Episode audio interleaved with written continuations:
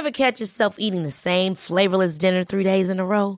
Dreaming of something better? Well, HelloFresh is your guilt-free dream come true, baby. It's me, Kiki Palmer. Let's wake up those taste buds with hot, juicy pecan-crusted chicken or garlic butter shrimp scampi. Mm. Hello Fresh. Stop dreaming of all the delicious possibilities and dig in at HelloFresh.com. Let's get this dinner party started.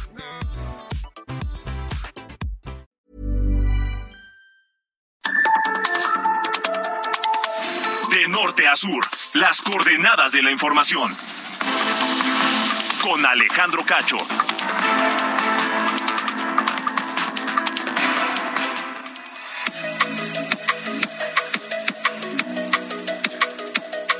Muy buenas noches. Una noche lluviosa en el Valle de México y en buena parte de la República Mexicana. Con enorme gusto les saludo este lunes, lunes 29 de agosto de 2022.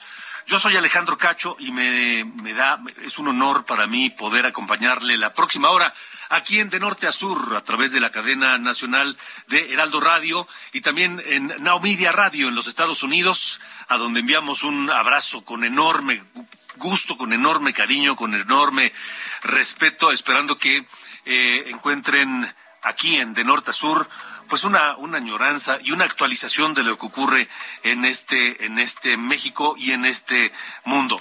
Esta noche aquí en De Norte a Sur, pues resulta que el gobierno de López Obrador tiene ya su propia historia similar a la de pasta de conchos. ¿Por qué? Porque hoy familiares de los mineros atrapados en el pozo El Pinabete en Sabinas, Coahuila, confirmaron aquí a de norte a sur que tras una reunión con autoridades donde se les propuso entregar una indemnización a las familias, pues aceptaron, aceptaron una indemnización y aceptaron el, el plan para el rescate de los complicados, de los eh, mineros, un rescate complicado que podría tardar pues más de los seis u once meses que les habían prometido se habla de hasta dos años que podría tardar el rescate de los mineros allá en el Pinabete y por ello platicaré en unos minutos más aquí en De Norte a Sur con Ernesto Cabral, familiar de dos mineros atrapados allí en el Pinabete. Esta semana se cumple un mes del desplome y un mes en que los esfuerzos de, de o intentos de rescate han sido en vano. Un mes después, se acepta el plan del gobierno, se acepta una, indemnización y se asume que los 10 eh, mineros han fallecido. Estaré platicando con él, Ernesto Cabral, dos, eh, familiar de dos de los mineros, padre e hijo, atrapados ahí en el Pinabete. Bueno, por fin, este lunes regresaron a clases 24 millones de alumnos y 1.9 millones de trabajadores de la educación, pero no fue un regreso a clases cualquiera, no fue un regreso a clases como el que hemos visto muchas veces, no, fue un regreso a las clases presenciales en todo el país luego de dos años de pandemia. Mientras tanto, ¿cuál es el daño? Que dejó la pandemia, el, daño académico en los niños, en los jóvenes que dejó la pandemia, pues el 5, entre el 5 y el 9 de septiembre se llevará a cabo la primera evaluación diagnóstica de los alumnos que regresaron a clases hoy en la República Mexicana. Estaremos hablando de eso. También en unos minutos más le recomiendo que no se despegue de Heraldo Radio esta noche porque platicaré con Jorge Volpi, este intelectual y escritor mexicano que además ahora es productor ejecutivo de la serie llamada El caso Casés Vallarta, una novela criminal Jorge Volpi es el autor de la novela que se basó para, en la que se basaron para hacer esta serie, que está siendo eh, un éxito en Netflix. Está posicionada entre los tres primeros lugares de popularidad en Netflix, luego de su estreno el pasado jueves. Jorge Volpi, el autor del libro que, en que se basó esta serie y productor ejecutivo de la serie, estará esta noche de norte a sur en unos minutos.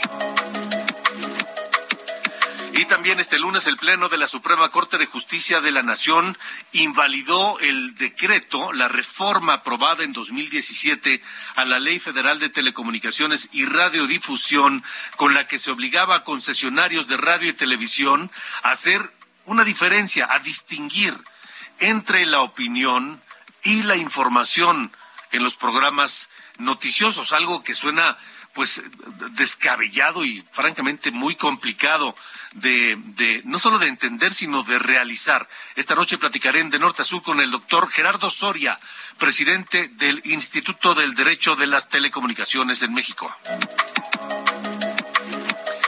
Marco Cortés, el presidente del PAN, destapó a Mauricio Curi, el actual gobernador de Querétaro, como candidato a la presidencia de la República, o mejor dicho, como posible candidato a la presidencia de la República en 2024. En tanto, también en el PAN, la senadora Lili Telles, usted la conoce, periodista, exconductora de televisión, exreportera, anunció, hoy, hoy es senadora de la República, Lili Telles, una muy combativa senadora de la República por el estado de Sonora, pues Lili Telles anunció que próximamente comenzará un recorrido por el país de representar al PAN en la elección presidencial de 2024.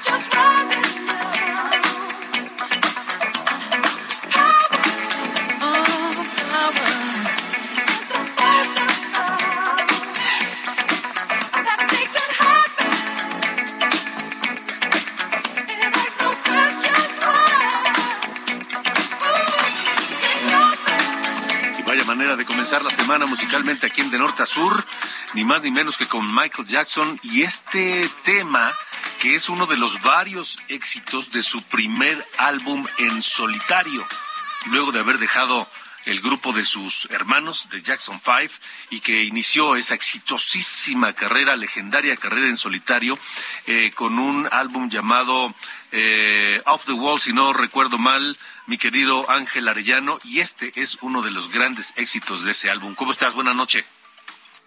Hola, ¿cómo estás, Alejandro? Efectivamente, bien lo dices, 1978, Disc of the Wall, Don't Stop Till You Get Enough. No te detengas hasta tener suficiente. Michael Jackson en su primera etapa pero 1978 y qué bien se oye después de algunos años, ¿no, Alejandro? Esta canción. de vigencia. No, no, la verdad es que con, con este ritmo que realmente está tomando potencia otra vez en estos días y estamos escuchándolo porque hoy habría cumplido 64 años. Habría cantado aquella canción de cuando tenga 64 pero se nos fue en, allá en el año 2009 a, los 50 años de edad. Qué joven se fue Michael Jackson, Alejandro.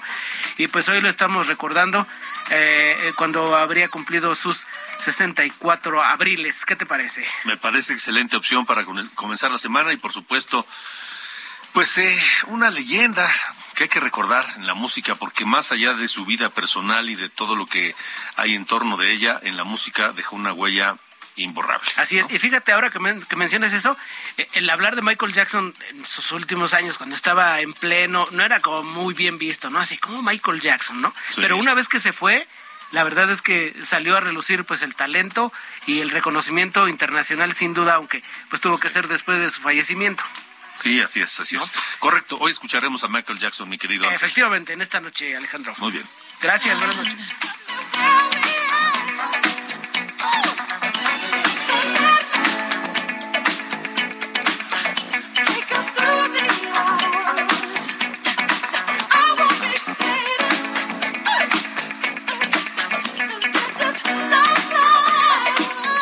norte a sur con Alejandro Cacho. Siempre señalé a Florence Cassés como mi secuestradora.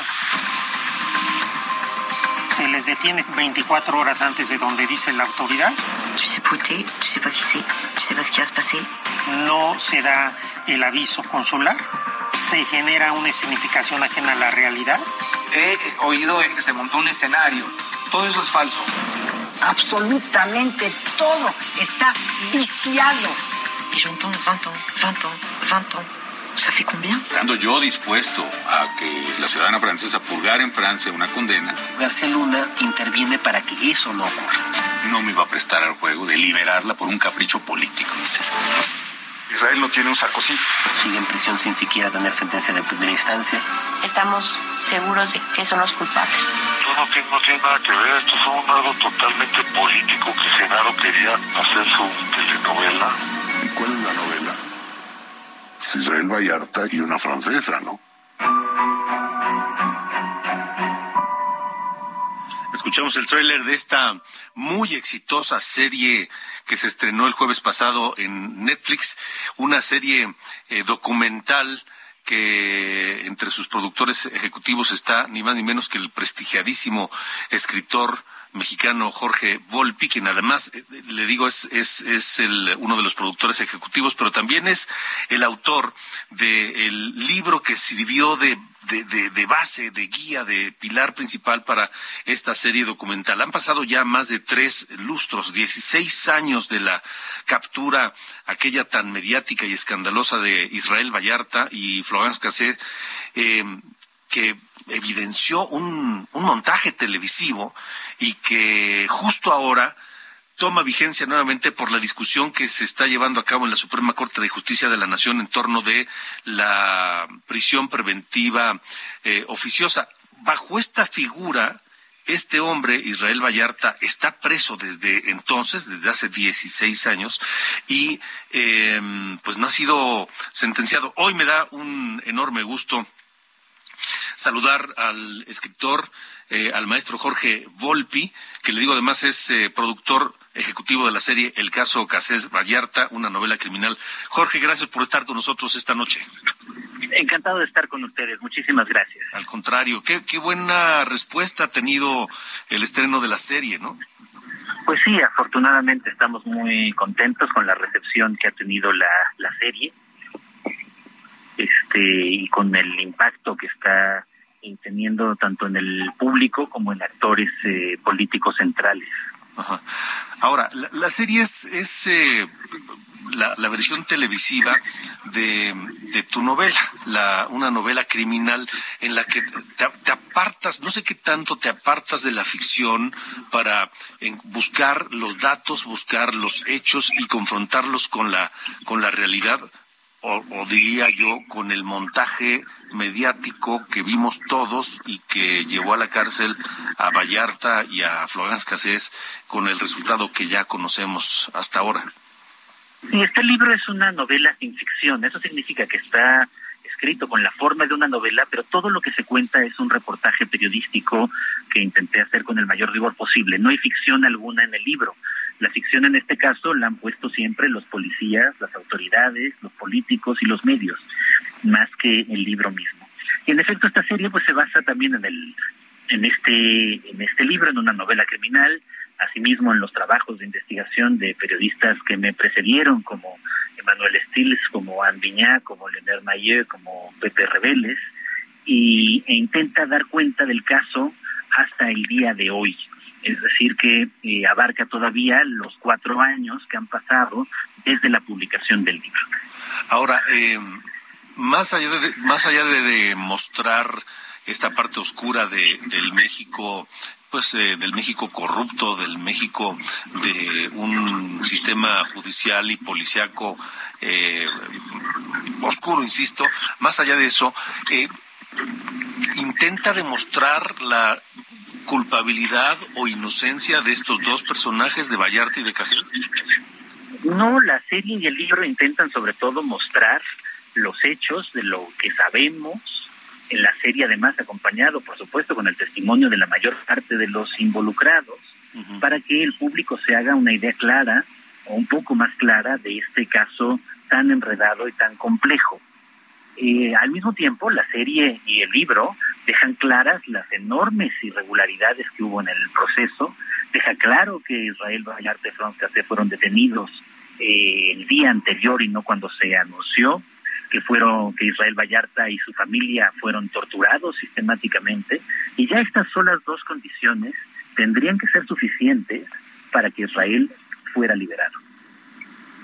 Ahora, ¿es casual el lanzamiento de la serie en Netflix con la discusión en la corte o, así se pensó? No, no es absolutamente casual. Eh, a la serie, a los productores, a Pablo Cruz, a Alejandro Gerber, a Gerardo eh, Naranjo les tocó justamente igual que a todos nosotros una pandemia en medio, eh, el trabajo enorme de tratar de ir buscando y recopilando los testimonios, así que en realidad pues no, es una absoluta coincidencia que finalmente cuatro años después de iniciar el proceso de la serie y de la publicación de la, de la novela, eh, justo la discusión tenga que ver con la prisión preventiva, este instrumento, prisión preventiva oficiosa, que como vemos en el caso de Israel Vallarta, es terrible y no ayuda en absoluto a la justicia. Sí, porque más allá de, de hacer una investigación pulcra, sólida, llena de pruebas, testimonios y demás, que lleve al juez a una, a una sentencia justa, pues este, no sé si eso podrá ser posible en este momento, después de todo lo que ha pasado eh, y todo el tiempo y todo el manoseo del asunto, Jorge?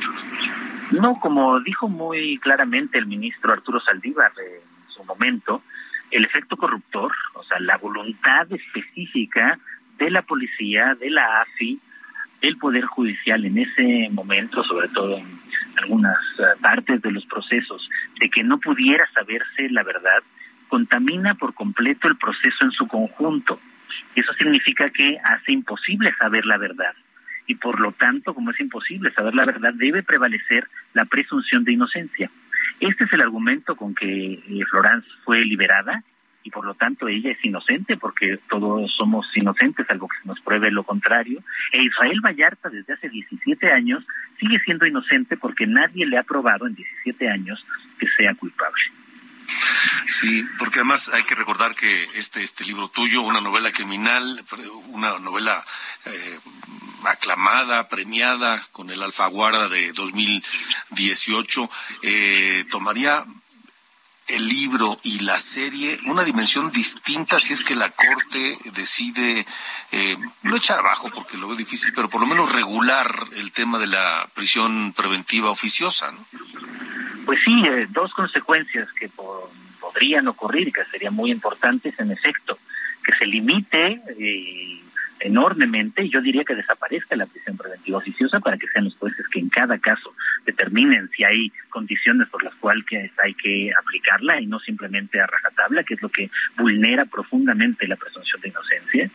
Y en segundo lugar, el que, sabiendo que eh, Israel Vallarta y su familia fueron privados de cualquier condición de debido proceso y además eh, sistemáticamente torturados, sean, por lo tanto, liberados.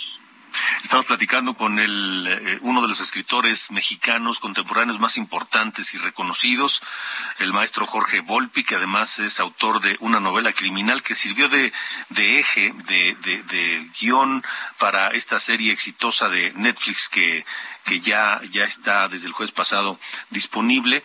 Eh, el caso eh, Vallarta Casel, una novela criminal. Eh, Jorge, ¿cuáles son las lecciones que deja el caso de eh, Israel Vallarta y Florence Cassés desde tu óptica como, no solamente como autor, sino como eh, periodista y como investigador y como alguien que se tomó el tiempo de recopilar toda la información, compararlos, investigarlos, etcétera? Pues terrible la sensación que deja y espectadores que vean la serie es la absoluta falta de Estado de Derecho que existe en México en términos penales. Simplemente somos un, país donde la justicia en términos penales no existe.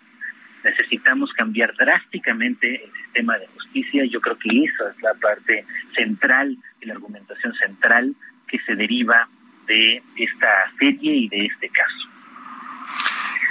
Hemos aprendido de él, Jorge, ¿tú ves mejor una justicia mejor actualmente? No, no, no, no, en absoluto hemos mejorado. Los, eh, aunque hubo una mejora importante en términos eh, eh, jurídicos con la reforma del 2008, la introducción del sistema penal acusatorio, la realidad es que todavía ha sido muy limitado y sabemos al día de hoy que solo menos del 1% de los delitos que este, cometen, que se denuncian, se resuelven. Y eso pues lo único que habla es de que no tenemos en ninguna medida justicia en nuestro país y eso espero que seamos todos mucho más conscientes para que eso nos ayude a, este, a cambiarlo. Porque además, qué, paradoja, Jorge. Eh, ¿Qué hubiera pasado si este este caso de, de Florence Cassés e Israel Vallarta, pues no hubiera tenido la exposición mediática que tuvo en aquel entonces, ¿qué hubiera ocurrido si en aquel 2005 los detienen, los encarcelan y se acabó el asunto? Serían uno más de miles y miles que permanecen en la cárcel o que han estado en la cárcel en las mismas condiciones. Pues sí, sin la nacionalidad francesa de Florence no sabríamos probablemente lo que habría pasado en este caso, como no sabemos de muchísimos y muchísimos casos semejantes. Sí, porque la paradoja fue que el gran escándalo fue la exposición mediática y, y, y, y, la mentira mediática que se, que se montó y que nos contaron a todos. Exacto. Y eso fue lo que le dio la exposición que a lo largo de los de los meses que al, paso del tiempo pues este llevó a la conclusión no solamente de que fue una una gran mentira sino que dejó libre a, Florence Cassés pero falta el caso de Vallarta exactamente ahora Jorge eh, ¿Qué, esperas de la serie? ¿Por qué, por qué decidiste eh, ser el productor ejecutivo y que tu libro se llevara a una plataforma tan potente como Netflix? Bueno, pues por lo que estamos comentando, necesitábamos un, un caso que siempre ha estado vinculado con lo audiovisual. Creo que era muy natural volverlo a verlo en lo audiovisual. Así nace cuando la transmisión del montaje hecha por Televisa y TV Azteca hace casi 17 años. Y en esa medida yo creo que pues era la mejor manera de contarla y precisamente de crear conciencia sobre los terribles, terribles problemas de nuestro sistema de justicia. Ahora, e, eso es, eso es el trabajo que ya llevaste a cabo, premiado en 2018. Además, ¿en qué estás ahora, Jorge?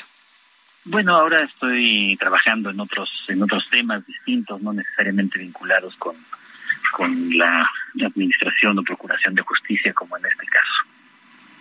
¿Novelas? Y acaba de salir una nueva novela titulada Partes de Guerra, que se acaba de publicar hace apenas un par de meses en Alfaguara. Parte de guerra. Partes de guerra. Partes de guerra. ¿Y, y, cuál es la temática de esa novela? Es una novela también sobre la violencia en México. Ah. Es una novela eh, sobre eh, el caso de un, es ficción, ficción, sobre el homicidio eh, de unos eh, niños y adolescentes en eh, el estado de Chiapas, en la frontera entre México y Guatemala. Ya. Pues eh, Jorge, maestro Jorge Volpi, te agradezco mucho que nos hayas acompañado esta noche. Enhorabuena por esta serie, por supuesto. enhorabuena por el por el libro y el éxito ya lo tiene. Esperemos a ver pues eh, la decisión de la corte y lo que repercute en torno de, de tu trabajo como escritor y como investigador. Muchas Muchísimas gracias. gracias, gracias. Buenas noches el maestro Jorge Volpi, le repito, autor de eh, este libro, una novela criminal premiada en 2018 con el premio Alfaguara y que sirve de guion, que sirve de base para esta serie de Netflix que ya se estrenó y que si no la ha visto se la recomiendo, se la recomiendo ampliamente. Está muy bien hecha, está muy bien documentada, está eh, muy bien producida eh, y, y nos va a dejar creo yo, como espectadores, como ciudadanos, como mexicanos, nos va a dejar varias, varias lecciones. Está en Netflix y ahí la puede ver, por supuesto. Son las eh, ocho con veintitrés. Yo les recuerdo que tenemos un, un, número de WhatsApp para estar en contacto con ustedes a través de los mensajes uh, de norte a sur. Es el 55 45 40 89 17. 55 45 40 89 17. Ahí me puede escribir y podemos hacer juntos usted y yo este programa de norte a sur. Bad es el es el es el séptimo álbum de estudio de Michael Jackson publicado el 31 de agosto de 1987 producido por Quincy Jones.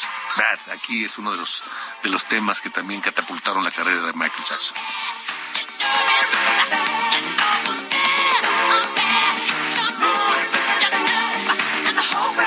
Vamos a una pausa y regresamos en De Norte a Sur. Platicaré con eh, uno de los, con Ernesto Cabral, familiar de dos de los mineros atrapados en el Pinabete. No se vaya.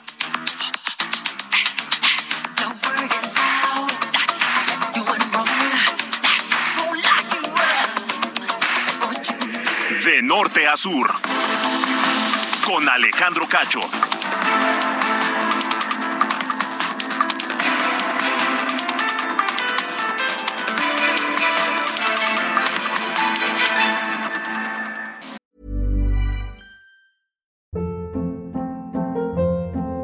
Hold up. What was that? Boring. No flavor. That was as bad as those leftovers you ate all week. Kiki Palmer here, and it's time to say hello to something fresh and guilt-free. Hello Fresh. Jazz up dinner with pecan-crusted chicken or garlic butter shrimp scampi. Now that's music to my mouth. Hello Fresh. Let's get this dinner party started. Discover all the delicious possibilities at hellofresh.com. De norte a sur, las coordenadas de la información. Con Alejandro Cacho.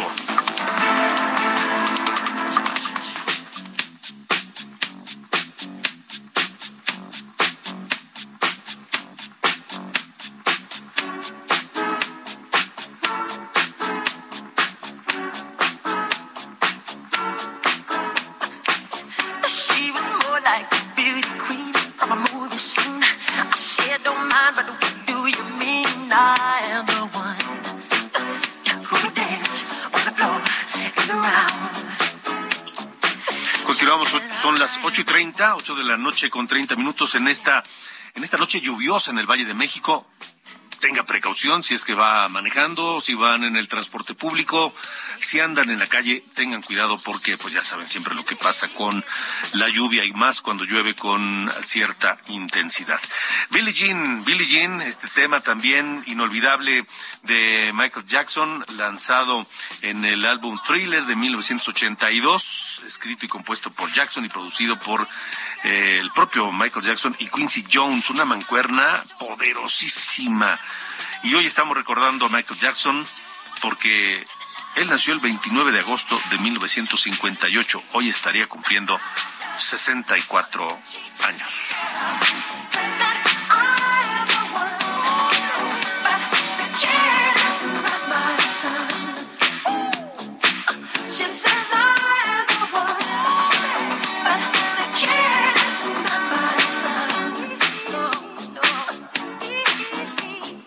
Norte a sur, con Alejandro Cacho.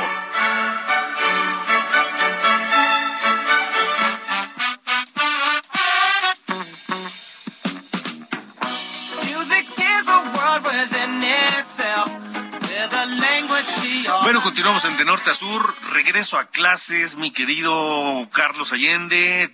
Forraste tus libros y preparaste tu lunch y todo para hoy. Claro. O sea, si no, no hay otra forma de, de- de regresar a clases ya con el libro forradito, con el, con el del changuito, para mayor protección. Y le pusiste el, el- el- el sticker de, de AMLO. Ah, ¿qué tal? Es es una cosa espectacular, mano. Ya es que justo sobre eso, es que yo no entiendo, para empezar.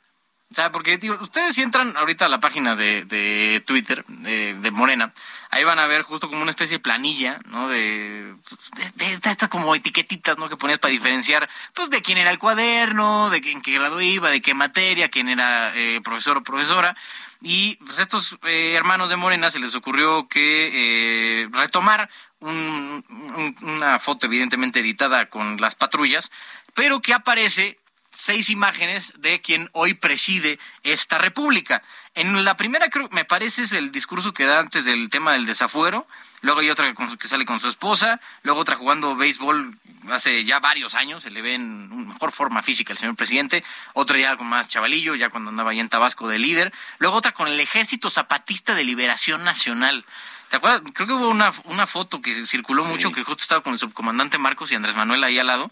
Bueno, esa también está incluida y otra ya más reciente, ¿no? Ya en una de sus eh, múltiples conferencias de prensa. Pero bueno, miren nada más lo, lo folclórico que resulta ya al regresar a, a- a clases y eh, un poquito, nada más ligeramente, ¿no? El tema de- del refuerzo a la- al, al culto a la personalidad que se sigue, sigue- que se sigue manteniendo en eh, Morena. Y yo, digo, a partir de esto me, me- hice una pregunta que me gustaría un poco eh, rebotar contigo, Alejandro, que es, ¿qué va a ser de Morena en cuanto Andrés Manuel diga, ahí se ven? Yo creo que se van a hacer garras entre ellos. Sí, yo, yo también, porque o sea, se van a empezar ahí a, a- a jalonear por todos lados. Como no van a tener pues este liderazgo claro que les ha, dado- ha dado durante décadas a muchos de los que hoy son parte del gobierno, sí siento que van a ser así como, de, "Ta madre, ¿y ahora para dónde jalamos, mano?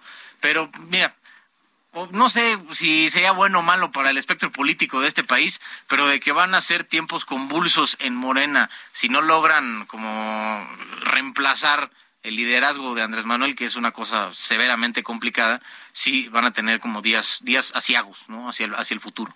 Sí, no lo dudo, no lo dudo. Pero sí, lo que, lo que, lo que es increíble es esto que mencionas, el culto a la personalidad. Hijo, man. Bueno, pues ya sabes, de las cosas aquí que pasan, hace mucho no se veía y estamos de regreso en esas malas mañas en la política mexicana.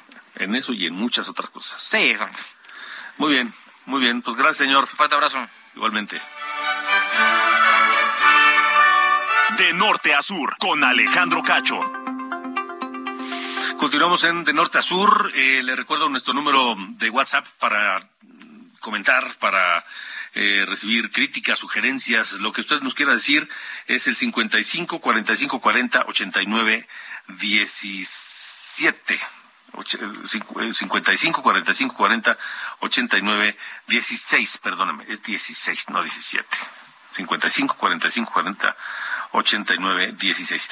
Eh, Mire, la Corte hoy decidió por unanimidad, unanimidad, echar abajo una reforma que se aprobó en octubre de 2017 a la Ley Federal de Telecomunicaciones y Radiodifusión en materia de derecho de las audiencias, que obligaba a locutores, periodistas y a, todos los que trabajamos en los medios electrónicos eh, hacer un distingo, hacer una diferenciación, marcar claramente cuando se hablaba en programas informativos como este y otros, en qué momento se estaba emitiendo una opinión y en qué momento una noticia.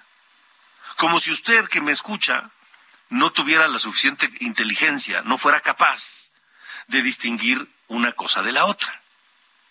Pero bueno, era, eh, sonaba una cosa de locos. Eh, se hablaba de un intento de, de censura desde el poder, pero yo, antes de hablar más de esto, le agradezco al maestro Gerardo Soria, presidente del Instituto del Derecho a las Telecomunicaciones, que nos acompaña esta noche en De Norte a Sur para, para comentar esto y conocer su opinión. Eh, Gerardo, gracias por estar aquí. Buenas noches. ¿Qué tal, Alejandro? Buenas noches. Eh, ¿Qué opinas de esta decisión de la Corte de echar abajo esta reforma? Pues me gustaría, honestamente, me hubiera gustado mucho que fuera como lo acabas de plantear, pero fue todo lo contrario. A ver, a ver, a ver. Eh, la obligación de distinguir entre información y opinión se estableció en la nueva Ley Federal de Telecomunicaciones y Radiodifusión de 2014. Y en esa ley también se le daban atribuciones al Instituto Federal de Telecomunicaciones para que emitiera, le- emitiera lineamientos que pudieran aterrizar en la práctica esta obligación. En el 2016, el Instituto Federal de Telecomunicaciones se volvió loco y evidentemente mantuvo esa obligación de distinguir entre información y opinión, pero fue mucho más allá. Creó un comité de tres personas que sería el que tendría las atribuciones para ordenar la suspensión precautoria de transmisiones de aquellas estaciones de radio que no cumplieran con esta obligación. Es decir, pueden sacar del aire un programa que no realice esta distinción entre información y opinión a juicio de tres burócratas eh, que seguramente responderán a criterios políticos. A raíz de estos lineamientos del IFETEL, el Congreso de la Unión en 2017 derogó la obligación de distinguir entre información y opinión. Y es precisamente esta reforma de 2017 la que la Corte echó abajo el día de hoy. Pues entonces prevalece esa obligación. Ahí es donde varios abogados tenemos discusiones. El proyecto como venía decía que el texto de 2014, que fue expresamente derogado por el Congreso de la Unión, revive durante seis meses. Es decir, que durante los seis meses que tiene el Congreso de la Unión para volver a legislar el texto de 2014 y la obligación de distinguir entre información y opinión seguirán vigentes. El problema también es que los ministros, aunque votaron en el mismo sentido, lo hicieron por distintos motivos. Y todavía no sabemos, hasta que esté el engrose de la sentencia, si esta idea de revivir un texto derogado, en mi opinión la Corte no tiene atribuciones para legislar y por lo tanto para revivir textos derogados por el Congreso de la Unión, se mantiene o no. Vaya, pues, pues qué, qué, complicación. Entonces, ¿dónde estamos parados en este momento, Gerardo? Bueno, pues te lo complico aún más. Hay dos sentencias, una de la primera sala y una de la segunda sala, que eh, la de la segunda sala no, no es preocupante. La de la primera sala abiertamente dice que se revive el texto de 2014 y que el IFETEL tiene atribuciones para volver a emitir los lineamientos prácticamente en el mismo sentido en que lo había hecho en el 2016.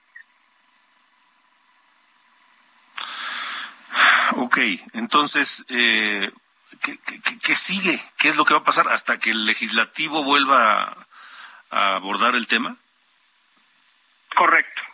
El legislativo tiene que legislar y deberá de ser muy cuidadoso en el procedimiento legislativo porque la Corte no analizó el fondo, no analizó si esta obligación de distinguir entre información y opinión es atentatoria de la libertad de expresión o no.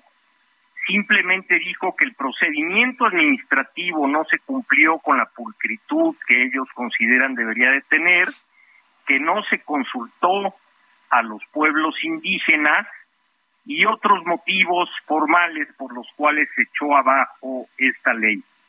Si la Corte quiere ser tan riguroso con el tema de la consulta a los pueblos indígenas, pues me temo que debería de echar abajo todas las leyes aprobadas por Morena, porque ninguna se consultó a los pueblos indígenas, lo cual ciertamente no lo hizo cuando validó la ley de la industria eléctrica promovida por López Obrador. Vaya, así que en estricto sentido, en este momento tendríamos que estar en cualquier transmisión de radio eh, haciendo una distinción entre lo que es opinión y lo que es información. En, en estricto sentido sí, si le vamos a dar validez a la sentencia de la primera sala, eh, y, y, también si el IFETEL se anima o no a revivir sus lineamientos tal y como los tenía. Uh -huh. Por el momento, lo que cabe hacer es esperar que el Congreso de la Unión haga su trabajo, vuelva a legislar sobre el tema y lo haga cuidando siempre como un derecho fundamental, en mi opinión, de un rango constitucional muy superior, eh, la libertad de expresión sobre este supuesto derecho de las audiencias para que se distinga información de opinión. De acuerdo. Vaya, pues eh, entonces habrá que estar pendientes. Eh, maestro Gerardo Soria, estaremos en, en, contacto contigo para ir comentando el tema conforme se vaya requiriendo. ¿Te parece bien? Con mucho gusto, a sus órdenes. Gracias, gracias. Buenas noches, el maestro Gerardo Soria, presidente del Instituto del Derecho de las Telecomunicaciones. Ocho con cuarenta y cuatro. Le hablaba antes de la pausa de este acuerdo al que llegaron las familias de los diez mineros atrapados en, la, en, el pozo del Pinabete, en Sabinas, Coahuila, y el gobierno de López Obrador. Vamos a eso, 844. De norte a sur, con Alejandro Cacho. El pasado jueves platiqué aquí de norte a sur con el señor Ernesto Cabral. Él es familiar de dos mineros atrapados allí en el Pinabete, padre e hijo, que desde hace prácticamente un mes están ahí y las esperanzas de rescatarlos con vida parece que se han, se han extinguido y ahora pues eh, las familias han decidido aceptar la oferta del gobierno. Ernesto, gracias por estar nuevamente con nosotros. Buena noche. Alejandro, gracias a ti y este no son las familias, son las esposas de los mineros porque las familias ahorita hay todavía una fricción muy fuerte entre las eh, mujeres y las familias de los mineros. Llámese padre, llámese hijo, llámese eh, hermanos de los mineros, llámese la mamá del minero que está enterrado, eh, llámese toda la familia en sí, pero son ya eh, la, la, directora nacional de, protección civil, la coordinadora nacional de protección civil, Laura Velázquez Arzúa, usó una estrategia mucho, muy bonita. Digo bonita porque supo hacerlo. Eh, eh, juntó solamente a las esposas y les dijo, vénganse para acá, los demás para un lado. Y fue como habló con ellas y les dijo que tardarían más de dos años, más de 24 meses, que o que se quedaban ahí los cuerpos, pero la opción número uno que ella planteaba era hacer un tajo abierto, así lo abierto, recuperar los cuerpos y a la vez darles una indemnización y hacerles un monumento, un memorial, como el que se planteó aquí en Pasta de Conchas, que hasta la fecha no ha sido ni siquiera empezado. Entonces, este, eso fue lo que les propuso y pues eh, la mayoría de ellas, hablamos de unas seis, aceptaron esto y por mayoría se fue como aceptado. Y supongo que ya no habrá mucho que hacer. Digo, entiendo que las familias digamos, las familias de nacimiento de estos hombres, madres, hermanos, este, padres, eh, etcétera, pues eh, ya no tendrán mucha opción, no, no, porque ni siquiera fueron consultados. Realmente, este, mi querido Cacho, el, realmente ellas legalmente pueden decidirlo porque ya el padre, la madre, el hermano ya no nada tienen que ver mientras exista la figura de la esposa de la esposa de la mujer, de, de la de la que convive con, eh, con el hombre, la, con la que se realizó, con la que formó un patrimonio y un hogar. Entonces ya en segundo término pasa a ser el padre, la madre, el hermano, el sobrino, el tío, o sea, ya ya definitivamente ya todos los demás ya no tienen su palabra, ya no tiene valor, simplemente por el hecho de que la mujer dice sí señor, por ahí nos vamos. Y en el caso, eh, estamos platicando con el señor Ernesto Cabral, quien es familiar de dos mineros atrapados ahí, padre e hijo que están ahí metidos en, en, esta mina. Y en el caso de, de tus familiares, Ernesto, es la esposa y madre de dos de estos mineros quien, quien tomó la decisión. Sí, sí, sí.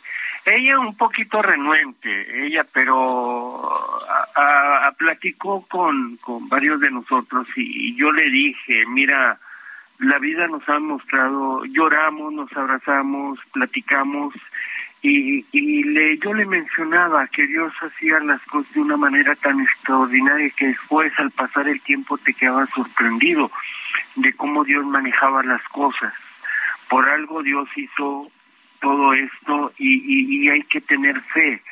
En determinado momento si se rechaza esta opción que se está planteando, como quiera los cuerpos ahí se van a quedar, como quiera mm, si no lo aceptas ahí va a estar la, la situación, entonces híncate, ruégale a Dios que te dé la paz y la tranquilidad para que podamos enfrentar esto de una manera tan con esa paz y ese regocijo a la vez de que pues ya están descansando y están en mejor vida. Eso fue mi consejo. O sea, hay que Eh, tomarlo. Sí, eh, pero nos decías Ernesto que hay hay hay, fric- hay fricciones, hay eh, familias que no están de acuerdo. Sí, eh, sí, sí, sí. Lo sea el papá, la mamá de ciertos mineros están están en estos momentos enojados por estas decisiones que que pues su nuera y eh, optó, optaron. Hay hay fricciones entre varias familias. Eh, y, y, pues qué podemos hacer en ese caso si legalmente la esposa ya aceptó y es la única que jurídicamente tiene eh, pues el valor de, de su palabra ante ante la ley y, y la ley está presentando eso y pues qué podemos hacer absolutamente nada. Ahora Ernesto, eh, el gobierno, o, o mejor dicho, hubo la posibilidad de rescatarlos con vida. El gobierno fue, el gobierno fue capaz, tuvo tal vez alguna pequeña posibilidad de rescatarlos con vida. Algo falló. Sí, el no haber hecho, el no haber seguido la- las tradicionales formas de rescate en nuestra comunidad, eh, se dejaron llevar por el ego eh, de que pues ellos tienen estudios y ellos saben lo que están haciendo, o sea, pero realmente no no consultaron la experiencia de los viejos lobos de las minas.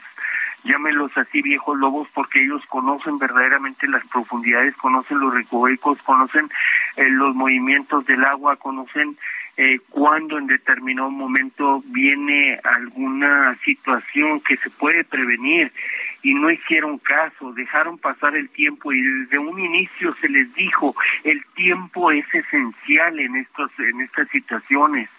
Los mineros trabajan con agua, trabajan en posiciones muy incómodas y ellos saben cómo hacer el rescate en determinado momento. En- entre el grupo de voluntarios andaban dos mineros, uno que fue rescatado hace siete años después de haber estado en la misma situación por eh, 14 días. Entonces, eh, su, su testimonio hablaba mucho de lo que se podría haber hecho aquí en esta mina del Pinavente.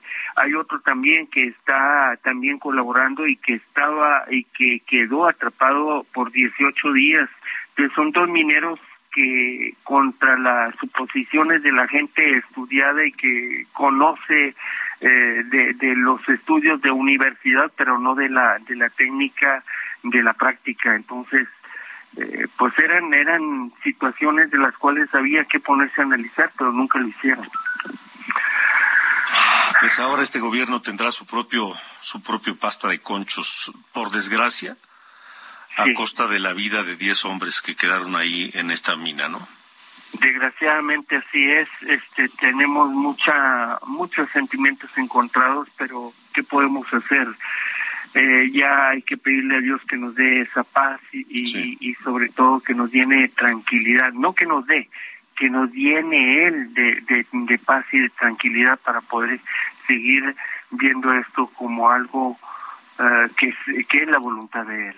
Esa es lo que nos queda ya nada más hacer. Para resumir en una sola frase, Ernesto, el gobierno de México fue incapaz de salvar a estos mineros. No el gobierno. El señor presidente de la República está mal informado, está mal informado. Lo mismo con la seguridad pública, lo mismo en cualquier otra área, pero en este caso estuvo mal informado porque no se hicieron las cosas como se debieron de haber hecho. Yo no le echo la culpa al gobierno, le echo la culpa a la gente que el gobierno, que el mismo presidente puso para hacer estas estas situaciones, que desgraciadamente no le no hicieron las cosas como debieron de haberlas hecho y esta solo Sí, Ernesto, entendemos. Entendemos el dolor y la frustración de un caso como este. Eh, gracias, Ernesto, por haber, haber tenido la confianza en platicar con nosotros esta noche nuevamente tras estas horas y días tan dolorosos. Muchas gracias, Ernesto. Un abrazo, gracias a ustedes. Un abrazo, un abrazo grande. Vaya, duro, duro, pero sí, eh, la gente que envió el gobierno fue incapaz de rescatarlos. Gracias a Ricardo Cosío Ibarra que nos escribe por el WhatsApp. Eh, ya no tenemos tiempo de leer los, los, los, mensajes, nos quedan unos cuantos segundos. Lo mismo eh, a Antonio Gándara. Mañana estaremos leyendo estos y otros mensajes. Gracias por habernos acompañado esta noche aquí en De Norte a Sur. Pase una muy buena noche y lo que lo dejo con Black or White, un sencillo de Michael Jackson que además este estuvo en el, en el álbum de Dangerous. Buenas noches, hasta mañana.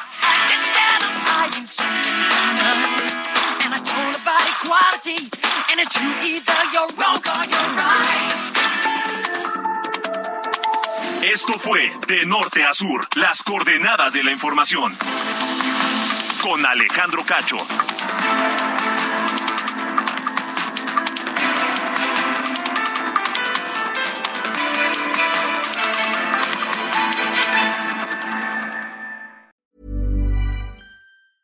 Planning for your next trip? Elevate your travel style with Quince. Quince has all the jet setting essentials you'll want for your next getaway, like European linen, premium luggage options, buttery soft Italian leather bags, and so much more. And is all priced at 50 to 80% less than similar brands. Plus, Quince only works with factories that use safe and ethical manufacturing practices. Pack your bags with high-quality essentials you'll be wearing for vacations to come with Quince. Go to quince.com slash pack for free shipping and 365-day returns.